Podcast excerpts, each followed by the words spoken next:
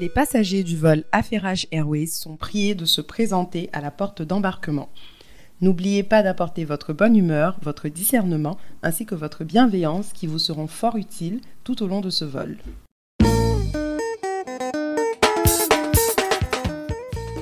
Bonjour et bienvenue à tous dans le 28e épisode de Affairage Airways. Je suis Aïsata.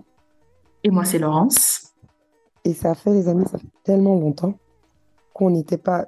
Ça fait bientôt un an hein, qu'on n'a pas sorti d'épisode de Affairage Airways. Donc, euh, je sais pas pour toi, Laurence, mais moi, je suis hyper contente de revenir. euh, Non, moi, je suis un peu fâchée. Personne ne nous a cherché. Ça, c'est vrai. À hein. part nos cercles d'amis restreints, personne ne nous a cherché. Genre, j'ai même pas reçu des petits messages. Ah, mais les filles, vous êtes où? Donc, on, on aurait même pu être emprisonnés. Je te jure. Regarde, regarde, moi, je suis au Cameroun. J'aurais pu être prisonnière politique. Personne n'aurait vu mon temps. Je te jure. Peut-être même c'est Affairage Airways là même qui nous aurait fait aller en prison. Mais les gens, ils, ils, ils gèrent pas. Ils nous gèrent pas. Non, personne n'est dans ce temps. Donc, je sais pas si, ou entre-temps, euh, les, les auditeurs euh, restaient informés sur l'actualité, ou est-ce que ils suivaient leur congrès politique, quoi. Et même sur les stars, quoi. J'avoue que franchement, c'est avec le podcast que je, je, je, je suis l'actualité. hein. Sans ça, vraiment, c'est quelques tweets par-ci, par-là et c'est terminé. Ouais. Parce que moi-même, je me suis rendu compte que quand il n'y a pas Affairage Airways, et puis il faut pas préparer les épisodes là. Je Ouais. suis pas au courant de ce qui se passe. hein. Pas du tout même. Ben, on est de retour. Et Voilà. euh, je sais pas si on a les sujets les plus passionnants, mais on a des sujets importants. Parce que ça On a- chauffe sur le continent. C'est ça, en fait. Ça chauffe tellement que on s'est écrit, Laurence et moi, on s'est dit non, même si ça fait longtemps, on n'est pas revenu, même si personne ne nous cherche, les sujets là, ils valent la peine. Ou en tout cas, moi, personnellement, de manière euh, peut-être égoïste, j'étais en Mhm. mode, j'ai besoin de faire plus de recherches sur ces sujets-là et m'informer, et je vais pas faire ça pour rien. Donc, viens, on reprend le. Vous allez nous écouter. Voilà, Écoutez nos réflexions. Voilà. forcé. Euh, alors, aujourd'hui, tu as quoi dans, dans ta liste d'affairages? Bah, justement, le, le, le truc qui a déclenché ma curiosité et qui a déclenché pas mal de grands discours là en ce moment sur le continent, surtout en Afrique de l'Ouest, c'est le coup Mhm. d'État qui a eu lieu au Niger. Je sais pas si tu es au courant Oui. Oui, oui, j'ai suivi. Mhm. J'ai les grandes lignes. Tu as les grandes lignes. Bon, Oui, mais il n'y a pas eu de photo de, sur le canapé comme le dernier coup d'État là. C'était qui là? Qu'on avait arrêté sur son canapé? les présidents africains, là, quand on les détrône, ils souffrent. hein. On leur mettait... Mais lui, j'ai rien vu passer, hein. Je sais pas comment on l'a arrêté. Bon, en tout cas, tu vas nous dire, on t'écoute. Ouais. Alors bon, j'ai pas vu de photo non plus de lui. Ce qui est bien, je suppose qu'ils ont conservé sa dignité.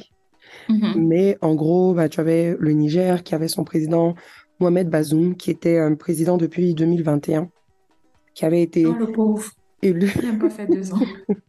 Sorry. Il avait été élu démocratiquement, ce qui est euh, no shade, hein, mais c'est pas super Mhm. fréquent euh, dans le pays. Et Mhm. euh, donc, euh, ce président-là, il y a, il y a quelques jours, donc le 26 juillet, si je me trompe pas, il s'est fait Mhm. euh, renverser par les putschistes. et les putschistes en question étaient dirigés par quelqu'un qui s'appelle Abdourahmane Chiani. Et ce putschiste-là, c'était le commandant de la garde présidentielle.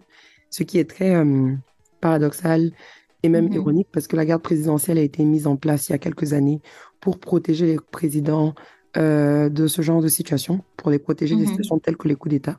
Donc c'est Mhm. comme si c'est ton docteur qui vient t'empoisonner en fait. Ouais, comme au Cameroun, on dit souvent, c'est ton propre orteil qui perce ta chaussure, quoi. Mais c'est ça en fait, c'est littéralement ce qui s'est passé. Et euh, quand on se demande un tout petit peu pourquoi en fait il y a eu ce coup d'État, qu'est-ce qui a pu, qu'est-ce qui a pu provoquer ça, il n'y a pas de, ça, il n'y a pas eu un événement clé qui peut, qui peut pointer à pourquoi ça s'est passé, mais il y a peut-être plusieurs suppositions, plusieurs théories. Euh, une des théories, par exemple, c'est le fait que l'ancien président Mohamed Bazoum était considéré comme quelqu'un qui est relativement proche de l'Occident, euh, Mhm. et en particulier quel de côté? la France Ah, ok. Co- particulièrement de la France, des États-Unis, ce genre de puissance. Euh, surtout, par exemple, tu sais, on a- on avait couvert ça dans le passé, mais quand euh, le Mali avait exigé que euh, les forces euh, françaises quittent le Mali, Mhm. par exemple, elles ont été relocalisées après au Niger, parce que le président Mohamed Bazoum a ouvert les portes du Niger aux forces françaises.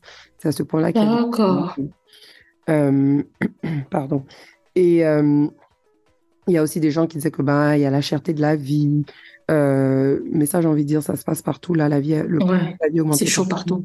Mhm. Euh, il y a des gens qui disent qu'ils trouvent qu'il n'avait pas euh, la main mise sur les problèmes d'insécurité parce que le Niger est positionné à la frontière du, du, de- du désert du Sahara, donc proche de Mhm. tout ce qui est menaces terroristes et djihadistes. Mhm. Et donc, tu avais des gens qui estiment que c'est peut-être, ça fait peut-être partie des raisons pour lesquelles ils ont voulu le renverser. Et donc, euh, depuis qu'il a, qu'il a été renversé, Abdourahmane Chani a pris le pouvoir. Bien évidemment, bien entendu, toutes les grandes puissances occidentales euh, ont sorti des communiqués qui disent qu'ils condamnent euh, le, le, le- Comme la prise de pouvoir euh, par la force euh, et non démocratique. Des, Quand, quand Paris brûlait dernièrement, là, on s'est mêlé de nos affaires. Mais bon. Peut-être qu'il serait temps que nous aussi, quand ça brûle chez eux, là, on sorte des communiqués pour dire que on condamne la prise de la rue par les gilets jaunes. Ah, on pourrait, hein, mes copines, quand ça brûle chez le voisin, que ça brûle chez toi, qu'est-ce que tu fais? Tu te mêles de tes affaires? Tu éteins ton feu d'abord. Tu essayes d'éteindre ton feu, mais si ton feu s'éteint pas là, va, va un peu snooper ce qui se passe chez les autres. Effectivement. Mhm. Mais donc tout le monde, euh, tout le monde condamne hein, le, le- la France, euh, les États-Unis, ils ont tous fait des communiqués pour dire qu'ils condamnent. Il y a des gens qui ont fait des communiqués un peu plus, euh, un peu plus vagues. Mais en Mhm. tout cas, tu as la CEDEAO aussi, euh, qui est la, la, la communauté des États d'Afrique de l'Ouest, là, qui Pardon. condamne à 100%. Et les choses, en fait, ont commencé à devenir intéressantes parce que Mhm. la CEDEAO a condamné, et la CEDEAO, euh, il y a une semaine, là, jour pour jour, a donné un ultimatum au Mhm. Niger. Chose qu'ils ne font Mhm. pas souvent. Surtout, la conséquence de l'ultimatum était très différente de ce qu'on a l'habitude de voir. Donc, la CEDEAO a dit, on veut que vous remettiez en place le président qui a été élu de manière démocratique, donc Mohamed Bazoum. On vous donne Mhm. sept jours.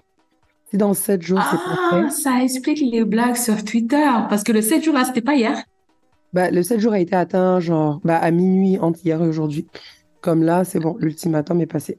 Et ils ont Oui, dit, justement, je ce matin, j'ai vu euh, sur, euh, sur Twitter euh, une, un manifestant euh, Mhm. qui tenait une pancarte qui disait Si tu as un problème et que tu comptes sur la CEDEAO pour le résoudre, c'est que tu as deux problèmes. En mode, ils sont inutiles, quoi. vraiment. Parce que là, on se pose tous des questions parce que la CEDEAO a dit après sept jours, si c'est pas réglé, on va intervenir militairement. Mhm.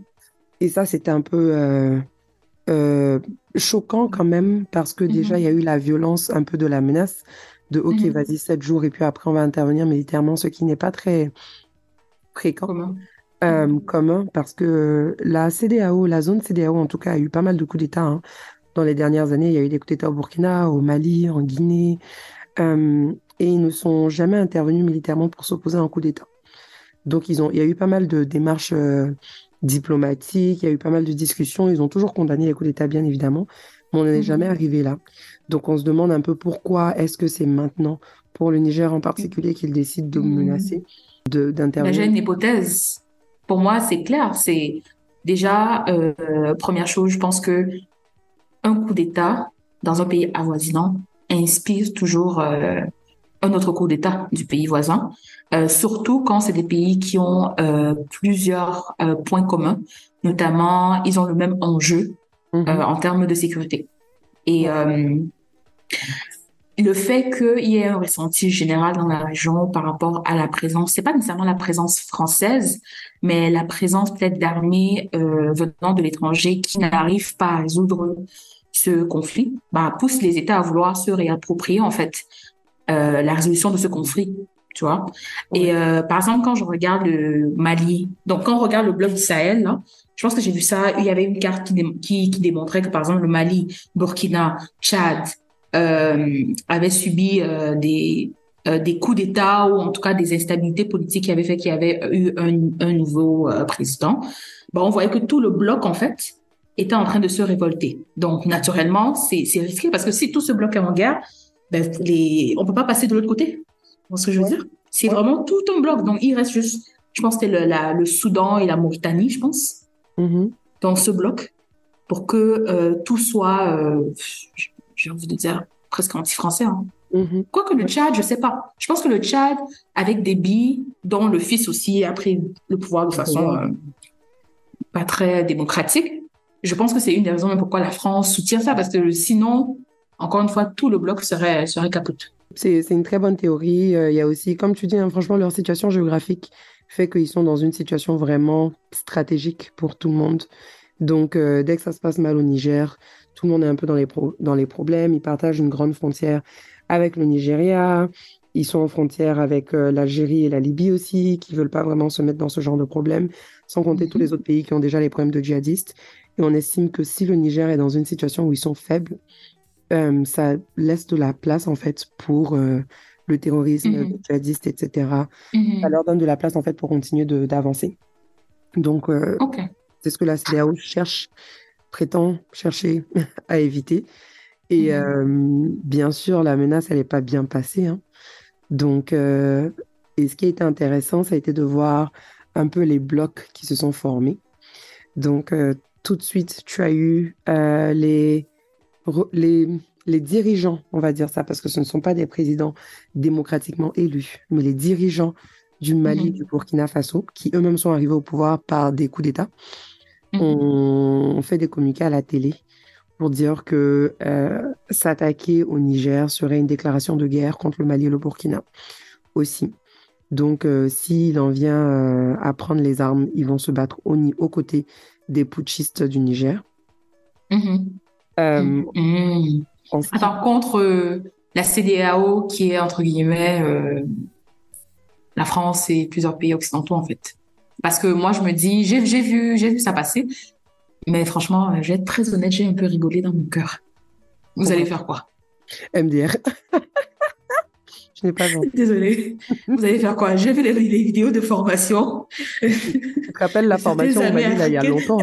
Hein ils se formaient, ils n'avaient pas de balles.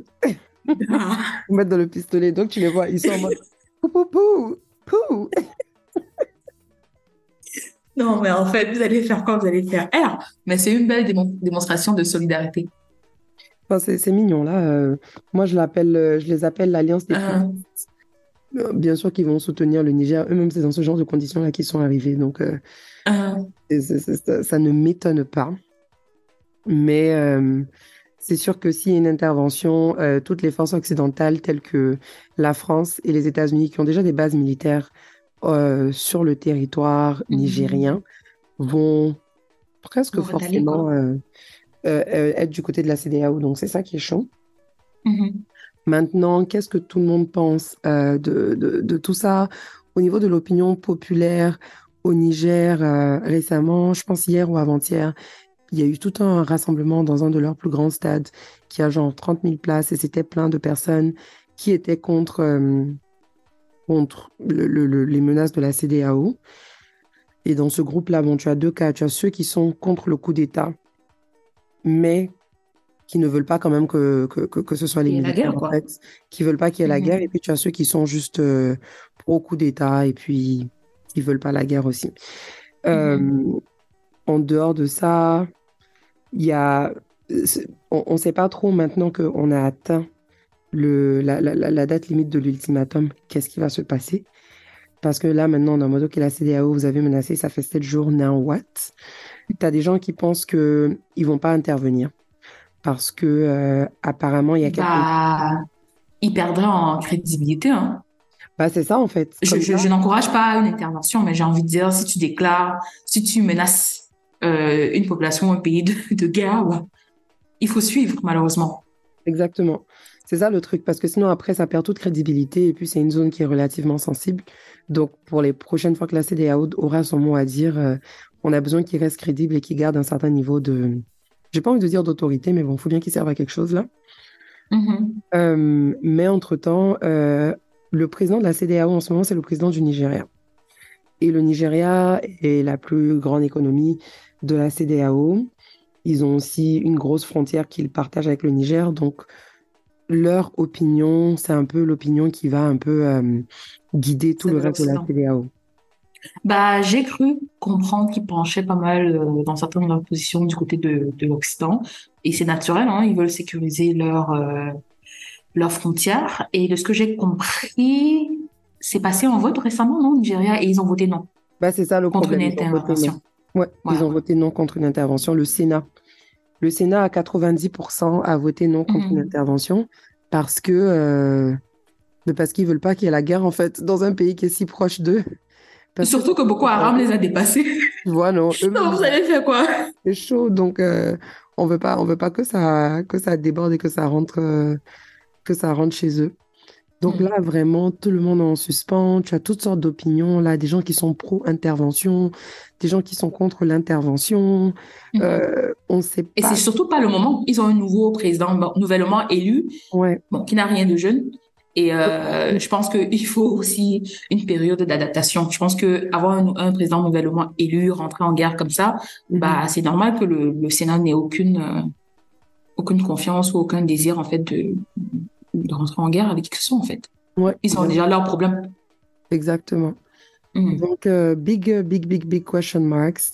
Et euh, il y a plein de gens qui disent que, en tout cas, la Russie a peut-être quelque chose à voir dans tout ça, parce qu'il y aurait eu des manifestations là où les gens qui célébraient le coup d'État au Niger étaient en train de brandir des, des drapeaux russes euh, un peu partout, et que ce serait en fait, le gros coup de, de révolte contre la France, et que ce serait en fait un autre pays dans la CDAO qui décide euh, d'affirmer son, son sentiment anti-France et de petit à petit un peu s'éloigner de tout ce qui est France-Afrique. Donc euh, voilà, voilà ce qui se passe au Niger.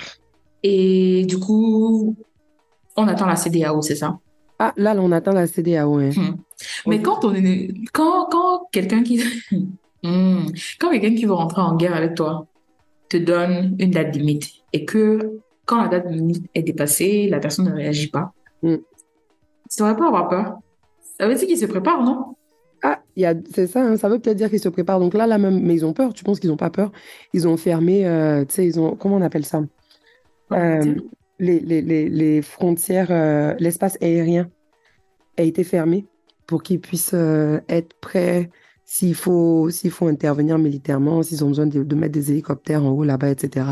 Ça a Mhm. hyper déstabilisé pas mal de choses parce que par exemple, tu as des vols euh, commerciaux là, de Air France, etc., qui ont dû genre faire des, des, des, des demi-tours en fait d'urgence parce Mhm. que maintenant que tu peux pas traverser le Niger, qui est quand même un énorme pays, Oui. donc, oui. quand tu quittes des pays comme le Cameroun, justement, si c'est à il faut 99% détourner. le désert, c'est ça. ça c'est un pays qui m'a toujours fasciné. Bon, j'exagère, j'exagère dans mes stats, hein, mais Mais c'est ça. Donc, maintenant, il faut détourner le Niger euh, en essayant de, de, de, de faire les vols qui quittent un peu de l'Afrique centrale jusqu'à jusqu'à l'Europe, etc. Donc, je suppose que le Niger eux-mêmes sont en train de se préparer au cas où il faut se battre.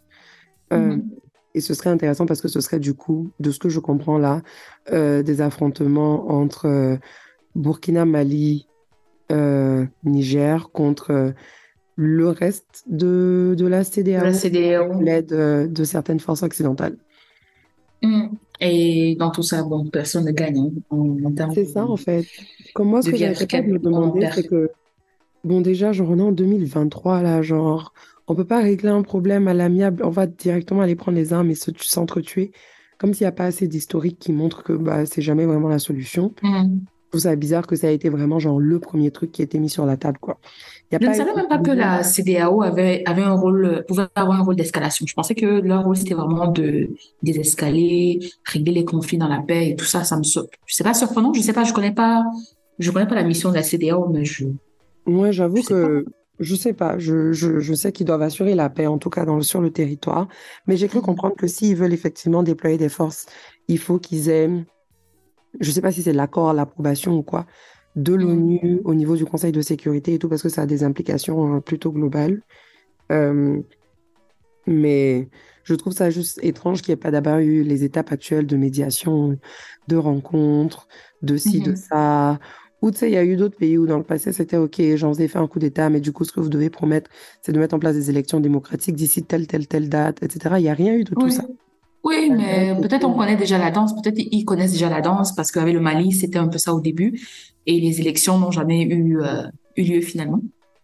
Oui, mais après, genre, la violence, là, ça a réglé quoi? Non, non, c'est clair, c'est clair, c'est clair, c'est clair. Donc, euh, c'est ça qui me, qui me dépasse un peu. Je me dis, il y a des, y a des vies qui sont en jeu, en fait, dans ce genre de choses. Donc, moi, personnellement, j'espère qu'on va pas arriver à la violence. Euh, après, je n'ai aucune, aucun espoir que l'ancien président soit remis en place. hein. Ça, je pense qu'il faut Mhm. Donc, euh, la seule chance qu'il peut avoir, c'est peut-être qu'ils promettent des élections bientôt. Mais comme tu dis, on connaît la danse. Ils vont dire ça et puis ils vont pas le faire pendant des années. Ouais, c'est ça. Donc, euh, je pense que souvent, il faut aussi avoir, euh, ressentir vraiment le climat dans local, tu vois, parce que c'est ça aussi qui dicte. Oui, il y a la démocratie, certes, mais je pense qu'il y a des coups d'État où quand on regarde le climat local, je sais pas, c'est parce que ceux qui sont pro coup d'État généralement sortent et sont fiers, mais il y a eu des coups d'État au Burkina, au Burkina Faso qui ont été dénoncés, ou quand tu discutes avec les locaux, bah, ils étaient fiers. Ils se demandaient même pourquoi ça a pris aussi longtemps. Tu vois ce que je veux dire? Je Donc, je sais pas comment les Nigériens euh, locaux perçoivent la chose. Je sais pas. Ils semblent être pro, mais je suis pas sûre. Je sais pas. Je pense que pour euh, protéger un peu leur euh, coup d'État, c'est normal qu'ils ne laissent que l'illusion d'un peuple qui est très pro coup d'État. Donc, mmh dans ce qu'on a vu dans la, dans, dans la presse, etc., c'est les gens qui manifestent pour soutenir le coup d'État, pour euh, euh, s'insurger contre la France, etc. Mais je me mmh dis que s'il y a des gens qui étaient contre le coup d'État, je ne sais pas à quel point le nouveau, euh, les putschistes laisseraient cette information-la fuiter. Non, c'est clair. de manière. C'est même pas le moment de dire que tu es pro. C'est ça.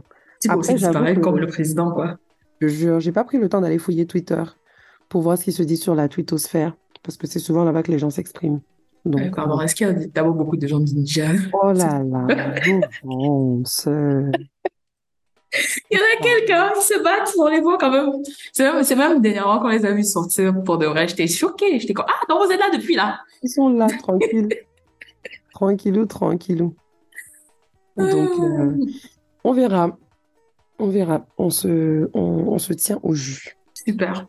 Bah moi aussi j'avais suivi euh, avec grande attention. C'est même ça aussi qui m'encourageait à vouloir euh, enregistrer notre épisode. C'était euh, le sommet. Je sais pas si tu as suivi celui-là, Russie Afrique. J'aime pas le nom.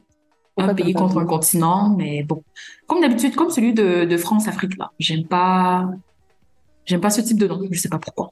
Mais c'est si on se dit que, ce que c'est? Oui, bien sûr, bien sûr. Bien, mais généralement, ces sommets-là, euh, le sentiment général, c'est qu'on veut partir sur des bases euh, égalitaires dans la relation. Et bon, si on veut partir sur des bases égalitaires sur quelque chose, on se traite d'égal pays à pays. Pas que tu rassembles tous les présidents d'un continent, tu les exportes vers ton pays, bah c'est pas une relation égalitaire. Il faut avoir des, des sommets Russie-Cameroun, Russie-Côte d'Ivoire, Russie. Tu vas jamais voir. Euh, pourquoi? Parce qu'on ne respecte pas. Bon, ok. J'ai jamais vu un sommet, euh, euh, je sais pas, Russie, Amérique du Nord. ok, je te laisse continuer. Donc, pour l'instant, la, la... d'opinion forte sur, sur la nomenclature. Mais bon, à chaque fois, ça me dérange un peu, mais bref. Donc, la deuxième édition du sommet Russie-Afrique euh, avait lieu euh, le lendemain, c'est ça, hein, le lendemain du coup d'État euh, au Niger, donc le 27 et le 28 juin, en Russie, comme je disais tout à l'heure. Et du coup, bon, je pense qu'on a déjà pas mal suivi ce qui se passe en, entre la Russie et l'Ukraine. Et du coup, c'est stratégique en fait pour la Russie d'avoir ce type de sommet. Donc, c'est la deuxième édition de ce euh, sommet. Et pour cette édition, avec la guerre en Ukraine comme contexte, c'est sûr qu'ils veulent euh, briser leur isolement qui a été causé par la guerre. La Russie est pas mal isolée de, de, en termes d'activité commerciale. Euh, elle ne peut plus, par exemple, faire euh, affaire avec plusieurs pays, avoir des, des échanges commerciaux avec plusieurs pays qui sont du bloc opposé d'un point de vue politique. Et je pense que ce sommet, encore une fois, est une espèce de démonstration de force sur la scène euh, diplomatique. Ils veulent bien évidemment réaffirmer leur coopération euh, avec l'Afrique, autant en politique, en économie, sécurité. Euh, je pense qu'il y a la tech aussi dedans. Et bien évidemment, euh, tout ce qui est minier, pétrolier, géolier. Donc, ils veulent, ils veulent creuser, quoi. Comme d'habitude. Comme d'habitude. Mm-hmm. Et euh, ce qui était intéressant quand même, en termes d'observation autour de la guerre en Ukraine, je sais pas si tu as un peu suivi ça, mais il y a beaucoup d'États africains qui ont refusé de prendre position. Oui, tu vois, par rapport à ce qui se passait voilà, exactement. Et je pense que ce genre de sommet, de façon répétée, ce rapprochement qu'ils font avec le continent, au fil du temps, parce que d'un point de vue même culturel, la Russie et plusieurs pays africains étant conservateurs avec la montée du libéralisme, se retrouvent à avoir des à, converger, sur plusieurs aspects. heureusement ou malheureusement. Et je pense qu'avec ce, euh, ce genre de sommet, ben, ils vont finalement pouvoir se rapprocher au point où les États africains seront à l'aise à prendre position, par exemple, sur ce genre de, de guerre. Et je pense que la Russie également veut, euh, comme je dis, augmenter leur capital politique. Euh, ils ont promis, par exemple, d'avoir plusieurs ambassades, représentations commerciales euh, sur le continent. Et d'un point de vue économique également, ils veulent lancer plusieurs grands projets, mhm. un peu comme les grands projets que la France lance, les multinationales françaises lancent, la Russie veut faire l'équivalent.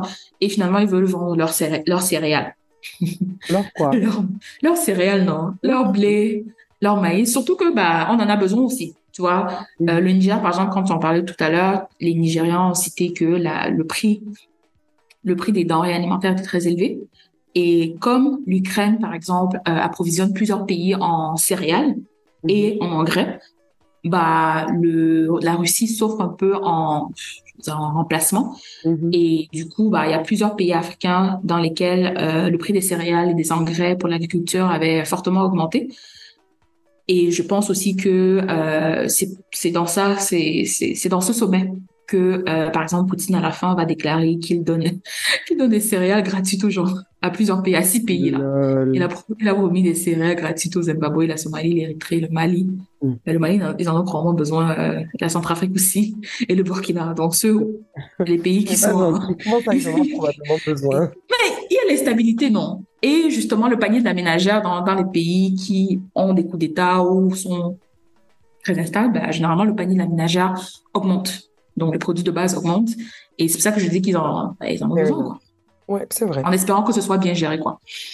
Euh, donc, c'est ça que moi, je trouvais intéressant dans, dans, dans, dans ce sommet.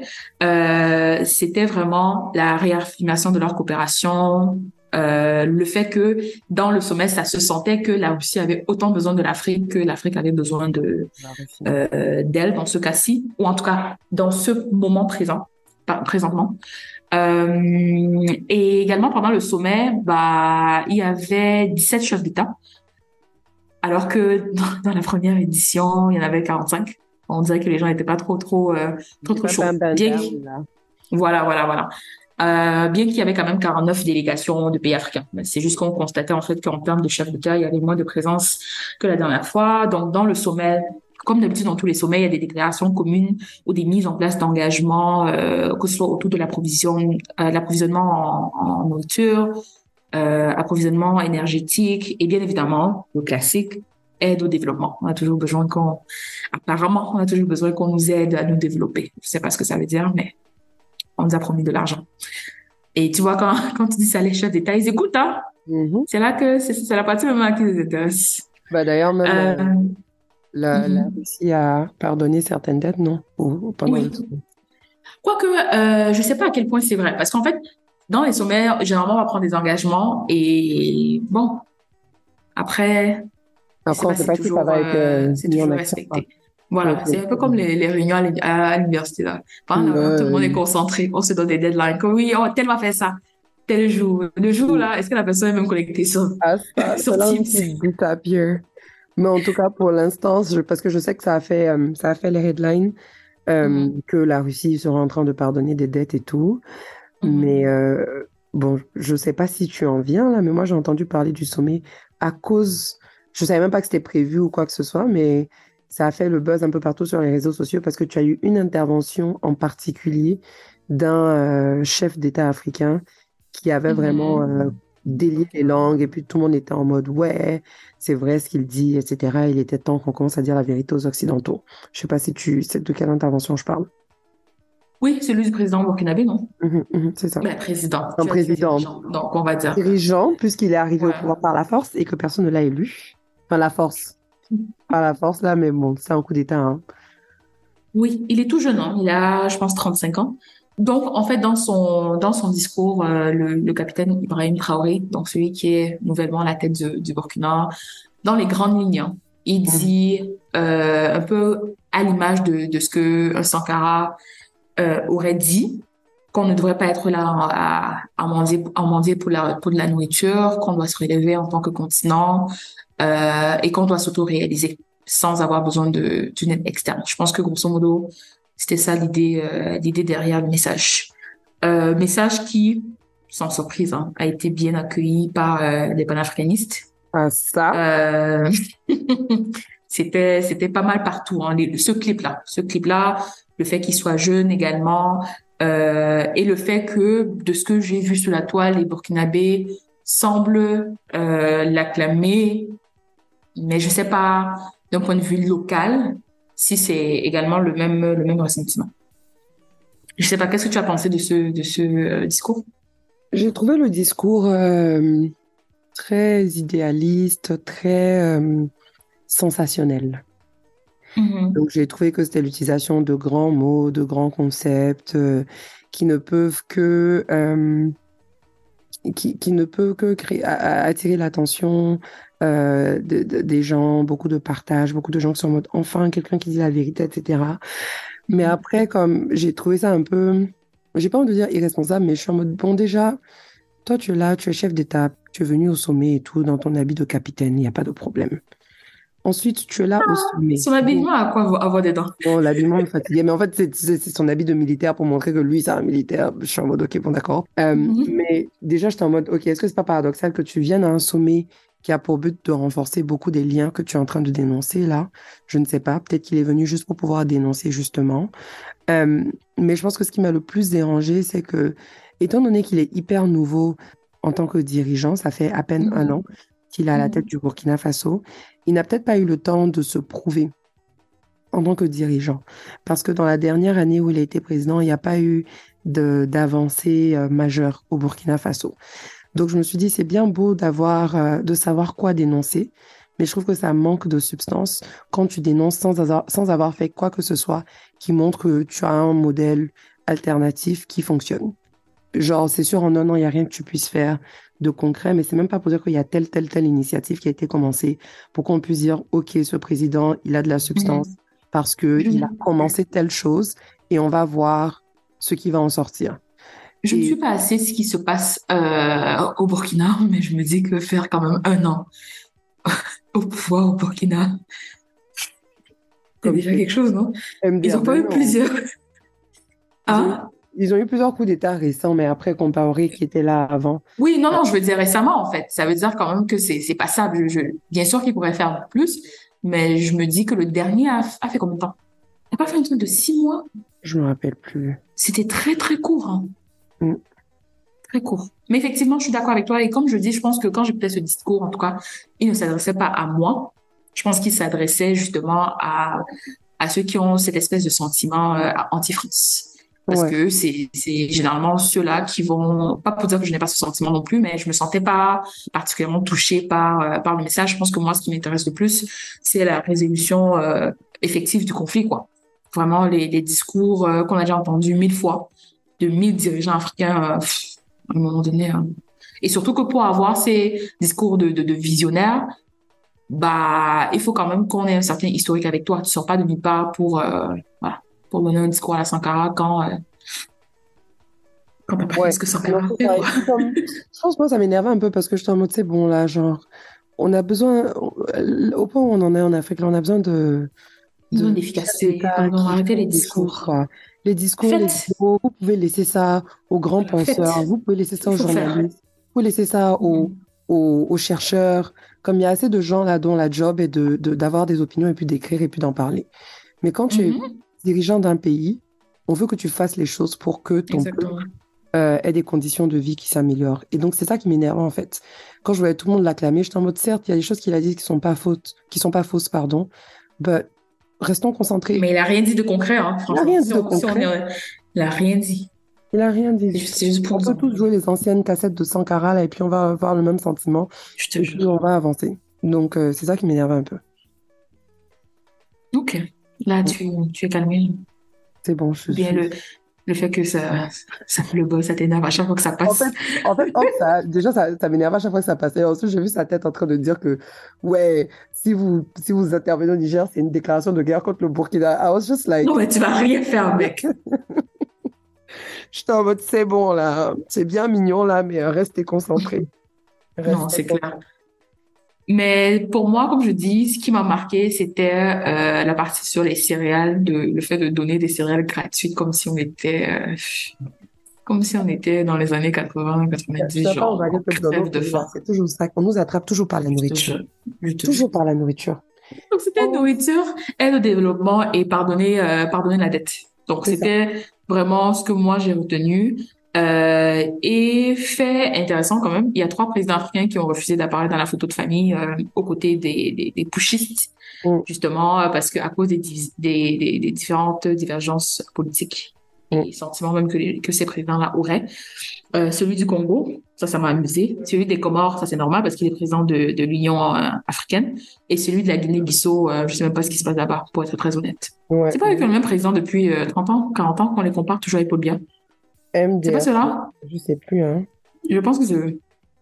Donc, c'est les trois présidents qui ont refusé d'être dans la photo. Et du coup, moi, ce qui m'a vraiment fasciné, en fait, c'est que quand j'ai, euh, en, en cours d'histoire, on nous avait appris que pendant la, la, la, la guerre froide, ben, en fait, même pas. À l'époque d'abord, l'URSS, donc l'ancien, l'ancienne Russie, était en fait très proche de l'Afrique, tu vois. Et quand je regarde en fait plusieurs réactions, euh, j'ai toujours le sentiment que les gens pensent que c'est quelque chose de nouveau, tu vois. Ce, ce besoin de, de la Russie d'être proche de la- l'Afrique et vice versa. C'est vrai que les pays africains, ils comprennent euh, de plus en plus qu'ils doivent diversifier leurs partenariats, tu vois. Mhm. Et ça, même au Cameroun, on le voit, le président va signer des accords avec l'Algérie, le président va signer des accords avec le- l'Uruguay. J'étais comme, what? Mais ils sont en train de diversifier, en fait, euh, euh, les, les pays avec qui ils font affaire. Et bon, il y a des divergences là-dessus. Certains disent que c'est parce que, justement, ces, pays- ces pays-là et les pays, par exemple, euh, arabes sont moins regardants sur la gouvernance et la gestion des prêts. Donc, tu peux prendre un prêt, il n'y aura pas de conditions comme avec le FMI, etc. Je sais pas si c'est nécessairement vrai, mais en tout cas, moi, j'observe que c'est ça la tendance, c'est vraiment de diversifier ces, ces, ces accords de coopération, ces accords de coopération et ces partenaires Ouais. euh, économiques. Et du coup, c'est ça. En fait, l'URSS, elle soutenait militairement et financièrement euh, plein de mouvements euh, indépendantistes, en fait. L'Égypte, l'Algérie, le Mozambique, ils ont même lutté contre l'apartheid en Afrique du Sud, tu vois. Ouais.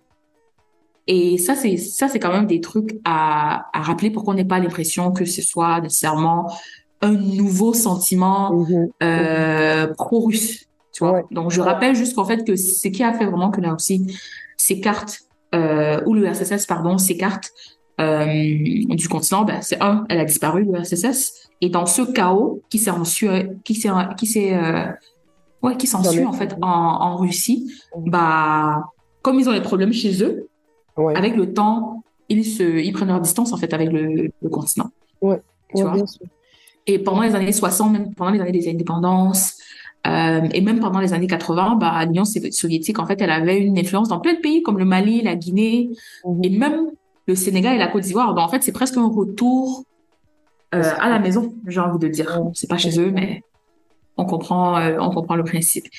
Et euh, bon, aujourd'hui maintenant, si on passe à aujourd'hui, la présence russe sur le continent se traduit euh, sur le plan économique, militaire. On a des coopérations euh, avec plusieurs pays. Il y a des conseillers militaires également russes qui sont sur le continent. Mm. Ça se traduit également d'un point de vue paramilitaire. On a Wagner, qui est une société privée de, Ouais. de, de sécurité, qui est en RCA au Mali, euh, je pense au Soudan et en Libye également.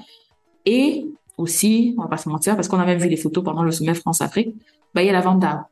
La Russie est le premier exportateur d'armes en Afrique. C'est pour ça que les gars étaient dans les photos là en train de checker les AK-47, en train de se prendre en photo avec. Moi, j'étais choquée. Comme au moins, faites semblant, quoi. Ouais, non. Faites semblant. En tout cas, tant que, même si c'est c'est finalement, comme tu dis, rien de très nouveau, les, les relations avec la Russie et tout, j'espère juste que dans la, dans la haine et dans le besoin urgent de se, de se séparer un peu de la France, Mhm. les gens diversifient réellement leurs accords parce que j'ai l'impression qu'il y a vraiment un gros push vers la Russie en ce moment et ce serait Mhm. dommage d'aller d'un partenaire euh, principal à juste D'un un colon à un autre, quoi. d'un colon à un autre, tu vois.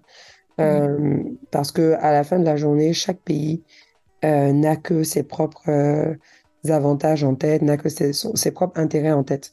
Donc, il n'y a Mhm. aucun moment on peut compter sur un pays externe pour venir aider nos propres pays africains ou venir défendre nos intérêts, tant que ça ne, ça, ça ne les arrange pas aussi. Donc, il faut juste qu'on diversifie vraiment. Ce serait dommage qu'on dépende de la Russie. Exactement. Parce que Poutine, il fait Exactement. peur. hein. faut pas être du mauvais côté de Poutine, quoi. Quand tu le regardes, il fait peur. Papa ne blague pas, hein. c'est un Ouais. dur. Voilà. Même quand on a failli le renverser, là, c'était même là que j'ai dit, peut-être il est, il est pas aussi dur qu'on pense, mais le fait que ça s'est pas passé, moi, je me dis, ah, il a fait ce qu'il fallait. Je sais pas Ouais. c'était quoi l'histoire euh, complètement, mais ça blague pas. Et en fait, c'est ça, hein, que ce soit la Russie, la Chine, c'est des pays où ça blague pas. Donc, euh, c'est des, c'est vraiment des puissances qui, qui n'hésiteraient pas à écraser qui que ce soit. Mhm. Et c'est ça qu'il faut comprendre dans tout ce qui est politique, géopolitique. Bah, c'est que les, les pays, les coopérations entre pays, c'est, c'est, c'est pour des intérêts. Il y a, il y a que de l'intérêt, en fait. C'est pas, on n'est pas là pour faire ami-ami, quoi, Mhm. C'est ça. nécessairement. J'ai même envie de dire dans toute chose dans la vie. Mais bon, ouais, effectivement. Il faut pas être pessimiste comme ça. Il y a, il y a des cas où c'est vraiment ami-ami. Oui, oui, bon, quelquefois. quelquefois quand même. Euh, ok, d'accord. Écoute, euh, on a eu un retour euh, au micro bien sérieux là avec la géopolitique. Mais bon, le continent ne nous a pas servi de ces temps-ci, en tout cas, de gros affairages. Hmm. Non, c'est clair. Et c'est surtout qu'à chaque fois qu'on veut enregistrer, il n'y a jamais bon affairage. C'est ça, toujours en quand on est en pause que vraiment il y a les vrais comme ça, quoi. Vraiment.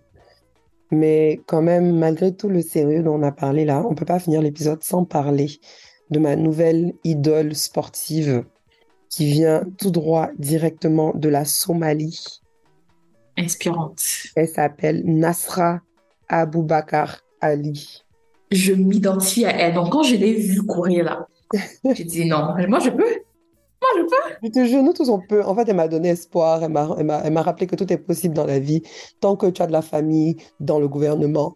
Parce que la meuf, si vous, si vous avez, si vous n'avez pas vu, en tout cas, il y a eu une compétition d'athlétisme euh, en, en Chine. C'était le 100 mètres que les gens couraient. Et puis, euh, on te montre déjà les gens démarrer. Et puis, tu, tu remarques un peu quelqu'un qui est un peu comme un, une outlier. Elle est habillée de, en bleu, bleu ciel, tenue bleu ciel au complet. Euh, Mhm. et en termes de morphologie ou de forme, en tout cas, elle n'a pas la carrure habituelle d'une coureuse de 100 mètres. Ça veut Mais- dire quoi ça? Déjà, le drapeau somalien est tout bleu. Donc, déjà, elle respectait valablement, respectait elle représentait pays. valablement, valablement son pays. C'est Déjà, on bien. l'applaudit pour cette partie. On l'applaudit pour cette partie. Ce n'est pas un critère dans la course de 100 mètres, mais c'est bien. Au moins, elle a représenté le pays. T'es Voilà. concentré sur les mauvaises choses. En termes de carrure, je veux juste dire que quand tu la regardes et puis tu regardes les autres coureuses, tu vois une différence. Elle n'était pas aussi lean que ce qu'on a l'habitude de voir dans un 100 mètres. Et c'est ça que j'ai, trouvé inspirant. C'est que une Apuchou peut quand même faire des 100 mètres. Non, mais jusque-là, tu sais, jusque-là, genre, j'étais en mode, tu sais quoi, il n'y a pas de problème. Genre, le plus important, c'est que tu puisses courir. Et puis maintenant, au moment de démarrer, Mais elle a pu courir. sur les trucs euh, pour prendre de l'élan. Là, je vois même que la go regarde à gauche, à droite, pour voir comment les autres filles mettent leurs pieds. Je dis, Hum, la go, elle est bizarre. Et là, au moment de courir, oh my God, quoi. C'est-à-dire que c'est comme si c'est moi que tu as mis sur le terrain là-bas. Elle est d'une lenteur, genre, juste pour pouvoir suivre les, les autres coureuses, à un moment donné, elle n'est juste Mhm. pas dans le champ de la caméra. De la caméra. Oui, on la voit pas pendant la majorité de la course parce qu'elle est trop loin derrière. Et c'est quand ça- finit, Mhm. euh, les gagnants, ou en tout cas ceux qui ont fini, sont en train de, de, de, de se reposer, de reprendre leur souffle, que c'est là que la caméra maintenant se tourne. Tu la vois qui arrive genre au bout de sa life et puis vers la ligne d'arrivée, elle gambade comme Alice au pays des merveilles. Euh, elle, elle- elle gambade pour et elle sourit tout ça pour franchir la ligne d'arrivée alors que les autres sont arrivés un bon 10 secondes avant. c'est ceux qui étaient contents d'avoir au moins fini. hein. Parce qu'elle aurait moins. pu ne pas finir. Au moins elle a fini. Et genre ça a fait le tour d'internet, tout le monde s'est hyper moqué d'elle et tout parce qu'on était juste en mode mais comment tu peux envoyer quelqu'un comme Comment ça elle est arrivée là? faire le 100 en mètres? fait Comment elle est arrivée là? Et, euh, Et apparemment, elle est ni sportive, ben ça on s'en doutait, et ni coureuse. C'est ça, en fait. Donc, comment, dans un, comment un pays peut envoyer quelqu'un qui n'est pas coureur, qui n'est pas sportif, faire une compétition? Mais Aïssata, ils ont Comment on d'autres problèmes en Somalie? C'est pour ça qu'ils vont recevoir les céréales là. C'est parce Ah. qu'ils ont d'autres problèmes. Oui, mais c'est parce que les pays ont beaucoup de problèmes qu'on divise les tâches et que chacun a sa spécialité. Le ministre des Sports a dû s'excuser parce qu'apparemment, c'est la présidente de la fédération d'athlétisme qui a laissé Mhm. cette meuf partir. Et la rumeur dit que ce serait sa nièce, mais ça n'a pas été confirmé. Mais euh, ils sont accusés de népotisme En tout cas, moi, en tant que tata, hein, je suis prête à tout faire pour que mes nièces réalisent leurs rêves. Donc, Oui, si vous voulez attends, pas, si ta nièce ne peut pas elle a rêve. Tu sais, tu savais que son, rêve était quoi? Son rêve était de participer. Elle a participé. moi, c'est ça qui m'a choqué. Je me dis, mais c'est pas, enfin, pas qu'il faut accepter le népotisme, mais quand vous voulez faire le népotisme, faites ça bien. Non, faut le faire bien. Faut le faut le faire faut bien, quoi. faut Si tu as une nièce qui est là, que tu dois placer quelque part, essaie de regarder un peu les forces de ta nièce. Et puis, essaie peut-être de la placer là où il n'y aura pas toutes les caméras sur elle, en fait. Mhm. Ouais. Parce que c'est Et surtout, euh, il faut savoir que quand on fait du népotisme, la personne vous représente. c'est Donc, ça veut ça. dire que quand c'est, quand c'est choquant comme ça, bah, Mhm. tu vas perdre ton poste, en fait. Ou en tout cas, tu perds en crédibilité. Ouais. Parce que même moi, là, dans ma vie de tous les jours, quand je dois recommander des gens pour certains trucs, ah, Mhm. je regarde bien qui je recommande, hein, parce que si la personne ça va faire du n'importe quoi là-bas, c'est c'est- c'est- c'est sur moi que, que ça finit, quoi. Non, c'est clair, c'est clair. Et je pense que j'avais suivi que c'était un, c'était le, le pire score ou le, je pense qu'elle a brisé un record de lenteur. Il y avait un truc comme ça, là. En tout cas, Mm. voilà. Mais bon, ça, ça confirme le score euh, horrible en corruption. hein. Donc, euh, voilà, c'est, un exemple euh, visuel qu'on Ouais. a eu de, de corruption et de ses conséquences. Mais En dehors de... quand la corruption est deep comme ça, là, tu commences par où pour régler ça? Parce que là, c'est comme si, genre, les gens, ils n'ont pas de common sense. Mhm, exactement, exactement. Waouh. Mm, mm. La blessure est très profonde, Ah, effectivement. Mm. En tout cas, moi, je sais que demain, si on me met dans cette situation, je peux courir. Et mon seul objectif serait de ne pas faire pire qu'elle. Tu vois, non? Je te jure. Je Donc, elle a, elle a mis, elle a établi un standard. Elle est bien standard. Nous tous, on va Oui, commencer oui. à, à se renseigner. Je vais voir si je n'ai pas de membres de ma famille qui peuvent me faire passer un peu en athlétisme. Comme les là, anglophones disent, là. she's the bar. She is the bar, she is the new bar. Voilà. Tant qu'on fait mieux qu'elle, on est bien. Voilà, c'est tout. Ouais. Elle me met C'est par tout. contre. C'est ça qui me tue, en fait. Genre, j'ai vu une vidéo d'elle qui dit que, ouais, en fait, euh, elle était malade. Je dis, ma chérie, quelle de maladie?